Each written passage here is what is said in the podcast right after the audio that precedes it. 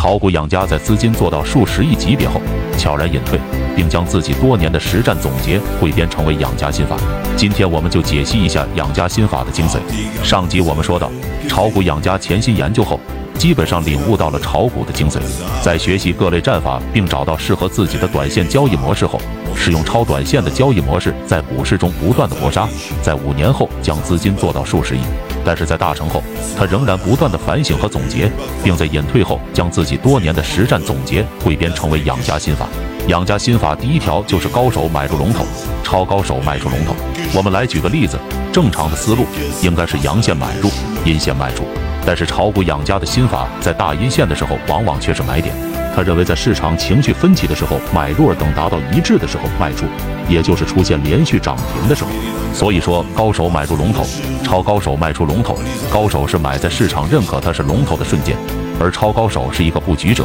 少数人意识到它会是龙头的分歧阶段就介入进去，大多数人知道龙头的时候都已经已经很高了。那么在连续涨停一致的时候，超高手就会选择卖出。这句话也可以用来理解买入分歧和卖出一致的内在含义。下一个视频我们讲一讲养家心法第二条：别人贪婪时我更贪婪，别人恐惧时我更恐惧。